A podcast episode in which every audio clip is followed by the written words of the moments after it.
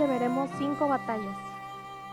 Cinco batallas que tuvo el pueblo de Israel contra algunos de sus enemigos. Enemigos que les salían al encuentro o que a veces no los dejaban vivir en paz y estaban continuamente en guerra con el pueblo de Dios. Les estorbaban su camino, no los dejaban avanzar. Si Dios les ordenaba que conquistaran nuevas tierras, ellos hacían que les fuera casi imposible lograrlo. Les infundían temor, desánimo, incluso había pérdidas, había muerte debido a estas batallas. Esas batallas que vamos a ver hoy y muchas otras más que aparecen en la Biblia son contra enemigos que hasta el mismo día de hoy siguen estorbando nuestro camino. Moradores de la tierra, moradores de esta tierra, que es nuestra mente y que es nuestro corazón, y que de igual manera estorban nuestra caminata, estorban la conquista de nuevas áreas que Dios quiere que peleemos, y que el Señor quiere que así como el pueblo de Israel conquistó esas batallas, nosotros también obtengamos la libertad y la liberación de ellas. Me gustaría que todos sacáramos nuestras Biblias porque la vamos a utilizar. Vamos a ver entonces la primera batalla y es la guerra contra Amalek. Y quisiera que fuéramos a Éxodo 17, 8.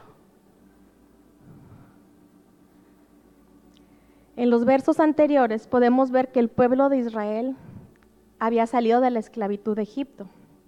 Cruzaron el Mar Rojo, Dios les proveyó de aguas dulces, les envió maná para su sustento y se dirigían hacia la tierra que Dios les había prometido. Y cuando iban por el camino les salió Amalek, su primer enemigo. Y Moisés era su líder y sabía que esa batalla era muy difícil de ganar. Estaban enfrentándose a un pueblo guerrero con estrategias de guerra y el pueblo de Israel venía saliendo de la cautividad sin ninguna preparación previa para la guerra. Leamos el verso 8. Entonces vino Amalek y peleó contra Israel en Refidim.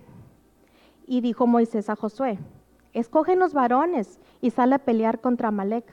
Mañana yo estaré sobre la cumbre del collado y la vara de Dios en mi mano.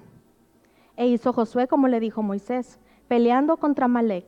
Y Moisés y Aarón y Ur subieron a la cumbre del collado.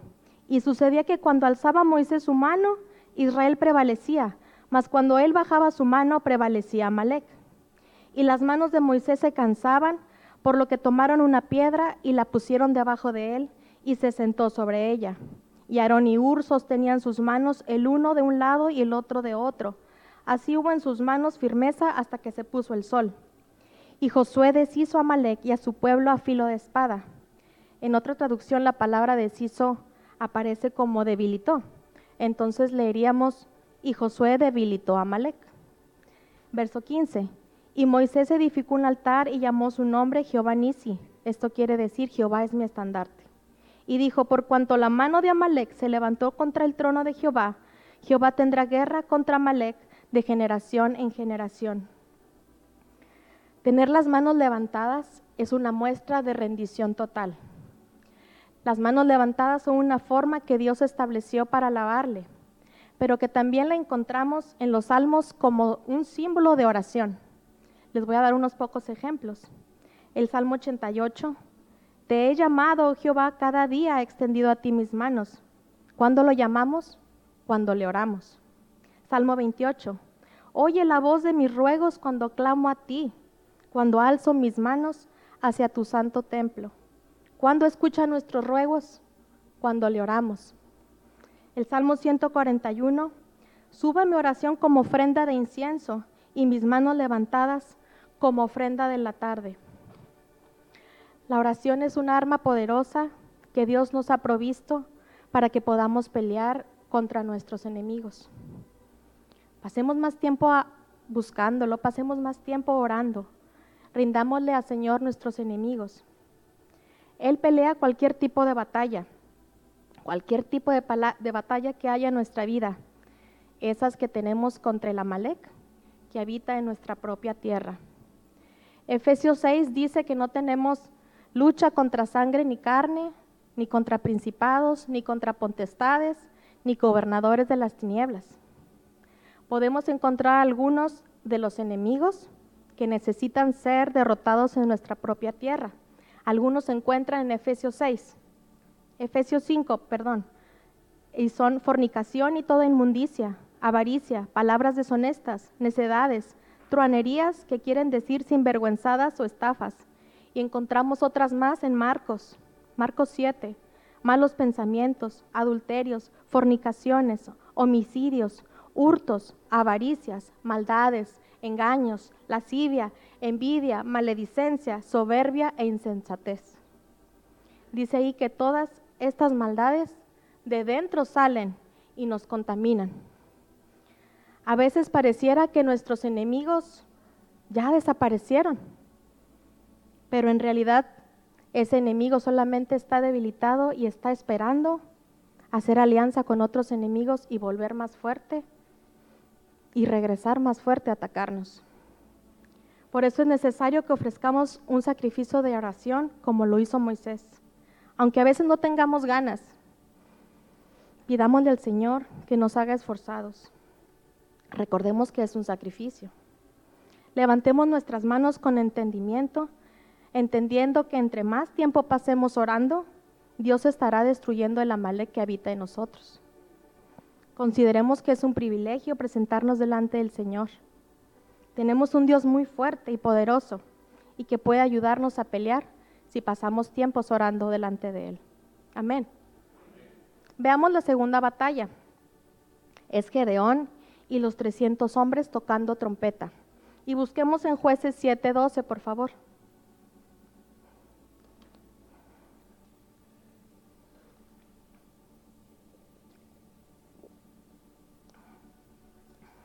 Jueces 7:12. Conocemos bien esta historia. Dios levantó a Gedeón para liberar al pueblo de Israel de los madianitas. Cuando Israel sembraba, subían los madianitas y los amalecitas y los atacaban. Destruían sus frutos y a Israel no les dejaban nada que comer. No les dejaban ni bueyes, ni ovejas, ni asnos. Los tenían completamente oprimidos y con temor. Y dice que Jehová oyó su clamor y pidió ayuda en contra de sus enemigos. Y Dios levantó a Gedeón para ayudarlos. Sabemos la historia que Gedeón se levantó con 32 mil hombres y sabemos que poco a poco el Señor fue reduciendo el número de ese ejército a solo quedar 300 hombres. Dios quería gloriarse en esa batalla y mostrarle al pueblo que era Él quien iba a pelear su batalla. Leamos el verso 12 de jueces 7. Y los marianitas y los amalecitas y los hijos del oriente estaban tendidos en el valle como langostas en multitud, y sus camellos eran innumerables como la arena que está en la ribera en multitud. Verso 16 y repartiendo los trescientos hombres en tres escuadrones, dio a todos ellos trompetas en sus manos y cántaros vacíos con teas ardiendo dentro de los cántaros. Y les dijo, miradme a mí y haced como hago yo. Verso 20. Y los tres escuadrones tocaron las trompetas y quebrando los cántaros tomaron en la mano izquierda las teas y en la derecha las trompetas con que tocaban y gritaron, por la espada de Jehová y de Gedeón y se estuvieron firmes cada uno en su puesto alrededor del campamento. Entonces todo el ejército echó a correr dando gritos y huyendo, y los trescientos tocaban las trompetas, y Jehová puso la espada de cada uno contra su compañero en todo el campamento, y el ejército huyó. En los siguientes versos podemos leer que Israel fue detrás de esos enemigos, los alcanza y cortó la cabeza de sus enemigos. La presencia de Dios estaba con ellos.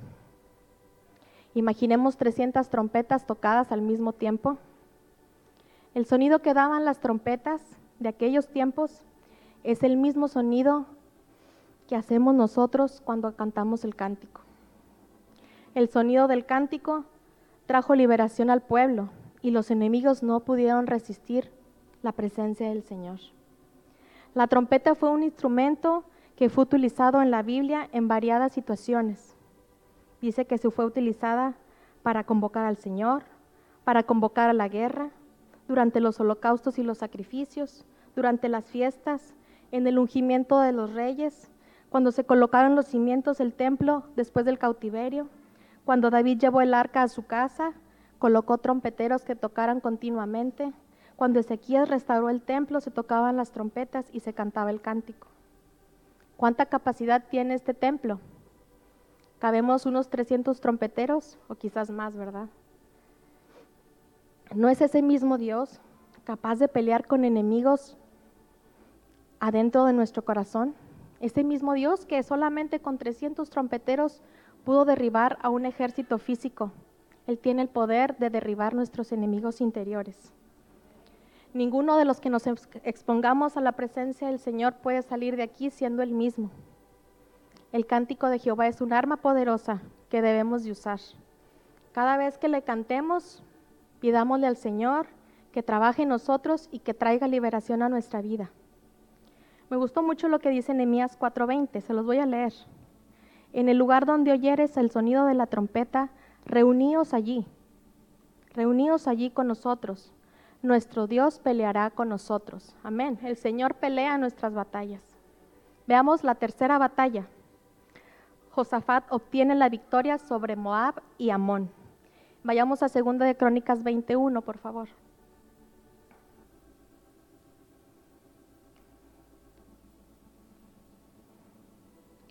Segunda de Crónicas 21. Amén. Y aconteció que los hijos de Moab y Amón, y con ellos otros de los amonitas, vinieron contra Josafat a la guerra. Y acudieron algunos y dieron aviso a Josafat diciendo, Contra ti viene una gran multitud del otro lado del mar. Verso 3. Entonces él tuvo temor y Josafat humilló su rostro para consultar a Jehová e hizo pregonar ayuno a todo Judá. Y se reunieron los de Judá para pedir socorro a Jehová y también de todas las ciudades de Judá vinieron a pedir ayuda a Jehová. Verso 15. Y dijo, oíd Judá todo, y vosotros moradores de Jerusalén, y tú, rey Josafat, Jehová os dice así, no temáis ni os amedrentéis delante de esta multitud tan grande, porque no es vuestra la guerra, sino de Dios. Verso 17. No habrá para qué peleéis vosotros en este caso. Paraos, estad quietos y ved la salvación de Jehová con vosotros. Verso 19. Y se levantaron los levitas de los hijos de Coat y de los hijos de Coré para alabar a Jehová, el Dios de Israel, con fuerte y alta voz. Verso 21. Y habido consejo con el pueblo, puso algunos que cantasen y alabasen a Jehová, vestidos de ornamentos sagrados, mientras salía la gente armada, y que dijesen, glorificad a Jehová, porque su misericordia es para siempre. Y cuando comenzaron a entonar cantos de alabanza, Jehová puso contra los hijos de Amón, de Moab y del monte de Seir, las emboscadas de ellos mismos que venían contra Judá y se mataron los unos a los otros. Al meditar sobre esta batalla, el Señor confrontaba mi vida. Es una historia que ya hemos leído muchas veces. Quizás es una de las batallas más populares que aparecen en la Biblia, a los niños les gustan. Pero hoy me impactó conocer que la alabanza es un arma muy poderosa. Sí lo sabía, todos lo hemos escuchado, pero creo que no lo entendía a profundidad. Entendí que claramente que ni siquiera tengo que luchar contra mi carne. El Señor pelea mi batalla. Entonces, en la medida que yo pase tiempos adorándole, Él va a comenzar a cambiarme, a transformarme. Viéndolo de ese modo y viendo todos los enemigos con los que tengo que pelear. Quiero pasar más tiempo buscando al Señor. Ya no quiero seguir batallando con mi propia carne, hermanos. Los tiempos de alabanza que tenemos en este lugar o en nuestras casas son muy importantes. No los menospreciemos, si no, no será efectiva y no recibiremos las bendiciones que Dios tenía preparadas para nosotros debido a la falta de nuestro interés. No nos acostumbremos al patrón en que se manejan los servicios. Dejemos de participar en los servicios mecánicamente. Durante los tiempos de profecía, examinemos todo, retengamos lo bueno. Si hacemos devocionales en nuestra casa, no lo hagamos por costumbre, sino viendo la recompensa que vamos a obtener. Y si no tenemos devocionales en nuestra casa, comencemos no es necesario que seamos una familia numerosa para hacerlo. Aunque estemos solos, lo podemos hacer. En el libro de Salmos encontramos muchos ejemplos que nos muestran cómo debemos alabarle. Les voy a mencionar unos pocos. Cantad salmos a Jehová con arpa, con arpa y voz de cántico. Aclamad con trompetas y sonidos de bocina. Los hijos de Sión se gocen en su rey. Te alabaré con todo mi corazón. Entonad canción, tañed el pandero, el arpa deliciosa y el salterio. Entremos por sus puertas con acción de gracias, por sus atrios con alabanza. Durante la batalla Josafat puso cantores y dice que ellos cantaban con fuerte y alta voz. La actitud con que nos presentemos es muy importante. Es la clave para que la alabanza sea efectiva. Como cantábamos hace rato, Él no anda con el alma soberbia. Nosotros también debemos presentarnos como esos cantores. Y si tocáramos el pandero, como dice Salmos, si tocáramos bocina y entonáramos canción, creo que además de solo mencionar los instrumentos, el Señor quiere que prestemos atención a la actitud que deben de ser ministrados. ¿Alguien podría tocar el pandero triste o cabizbajo? No se puede, ¿verdad? Debemos presentarnos ante el Rey con gozo, con alegría, con reverencia. Hagámoslo así, hermanos. Amén. Veamos el penúltimo ejemplo, la penúltima batalla. El peligro de perdonar lo mejor de Amalek. Y lo vamos a ver en primera de Samuel 15. En este relato vemos que el rey Saúl fue enviado a castigar a Amalek y le fue ordenado que no, se, que no se apiadara de ninguno, que matara hombres, mujeres, niños, incluso los de pecho, que matara vacas, camellos, ovejas, asnos, que no dejara nada. Y sí, así lo hizo él. Y preparó un ejército, dice que iban 200 mil de pie y 10 mil hombres de Judá. Y efectivamente, este rey sí derrotó a las amalecitas, pero me cometió un gran error. En su propio razonamiento le pareció bien perdonarle la vida al rey de los amalecitas y además de eso se dio tiempo para escoger lo mejor del ganado, alegando que iba a ser usado para los sacrificios. a su criterio le pareció bien dejarlos con vida. ¿Para qué matar tanto ganado si lo vamos a usar para una noble causa? Leamos el verso 9 de primera de Samuel 15. Y dice, y Saúl y el pueblo perdonaron a Gag y a lo mejor de las ovejas y del ganado mayor, de los animales engordados, de los carneros y de todo lo bueno, y no lo quisieron destruir, mas todo lo que era vil y despreciable lo destruyeron. Así somos nosotros con nuestros enemigos. Nuestro intelecto hace componendas con nosotros mismos y le perdonamos la vida a lo más horrible, o quizás a lo más notorio, a nuestro propio parecer. Eso quitamos nada más. Podríamos defendernos diciendo, no, es que yo no mato y yo no adultero, tampoco robo.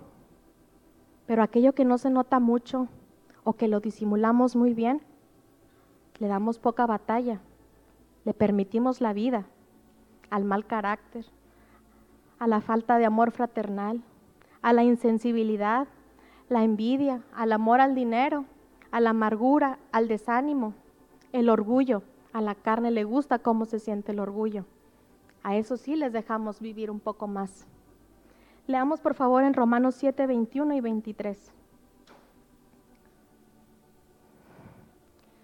Dice Romanos 7, 21.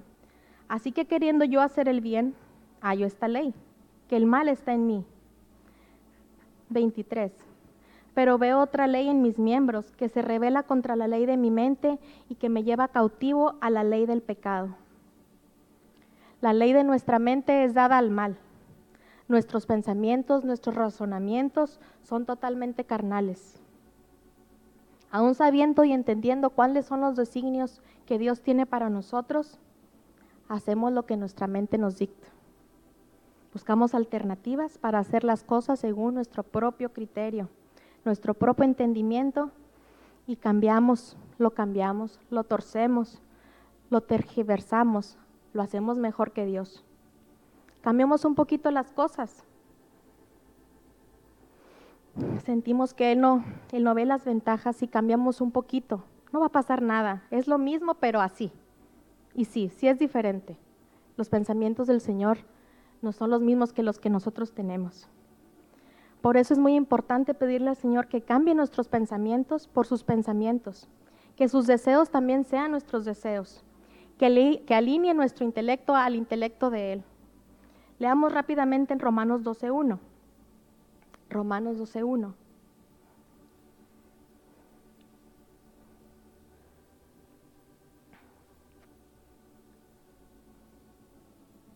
Amén. Así que, hermanos, os ruego por las misericordias de Dios, que presentéis vuestros cuerpos en sacrificio vivo, santo, agradable a Dios, que es vuestro culto racional. Así es, hermanos, también nuestro culto racional, ese razonamiento carnal y humano, también es necesario que sea derrotado. Amén. Veamos por último al último enemigo, la derrota en Orma. Y lo vamos a encontrar en números 14, 39.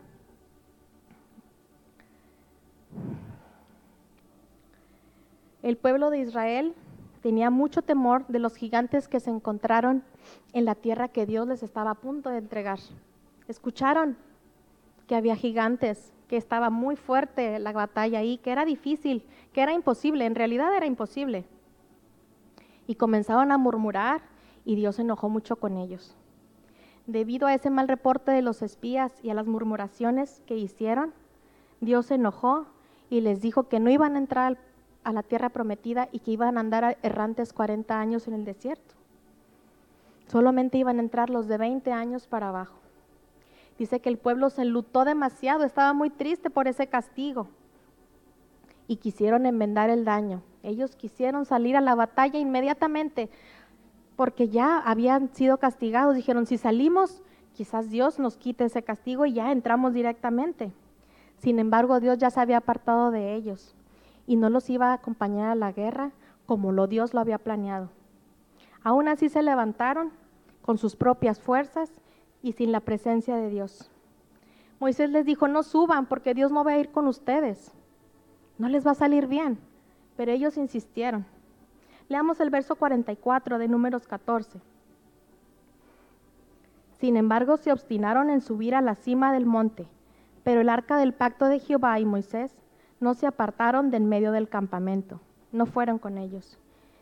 Y descendieron el amalecita y el cananeo que habitaban en aquel monte y los hirieron y los derrotaron, persiguiéndolos hasta Orma.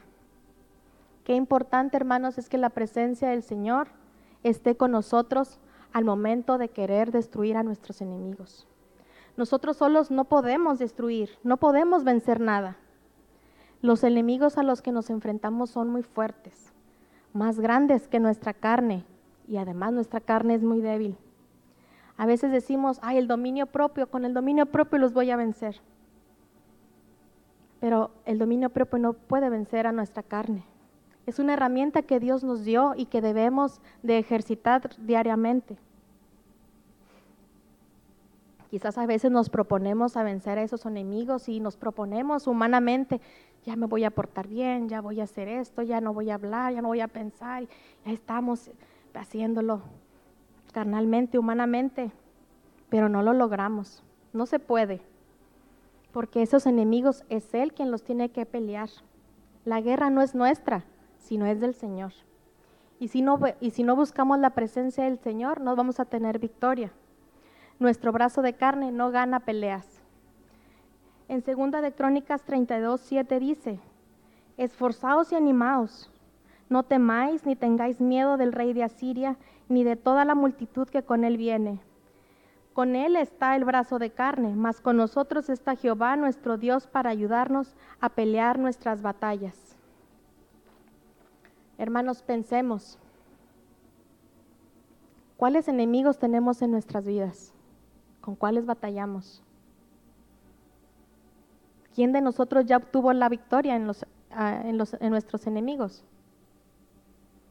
Dios nos da herramientas fuertes para pelear, como vimos hace un momento, levantando nuestras manos en oración, alzando nuestras voces como trompeta, alabándolo cantándole y entonándole alabanzas con actitud correcta, en humildad, sacrificando también nuestros propios pensamientos, asegurándonos que Jehová sea el que pelee con nosotros y que vaya en los tiempos de alabanza, que sea Él el que esté ahí. El pueblo de Dios quería entrar a Canaán. Esa era la meta, entrar a Canaán, entrar al reposo. Y Dios quiere igual que nosotros entremos en nuestro reposo, que dejemos de hacer las obras del pecado. Procuremos diariamente entrar en aquel reposo, peleando a nuestros enemigos. A los adultos, no nos cansemos de pelear. A los jóvenes, los enemigos arrecian en contra de ustedes. Tengan cuidado. Y a los niños, el enemigo es pequeñito, pero no dejemos que se haga grande. Venzamos, hermanos, venzamos cada día y busquemos al Señor. Que el Señor los bendiga.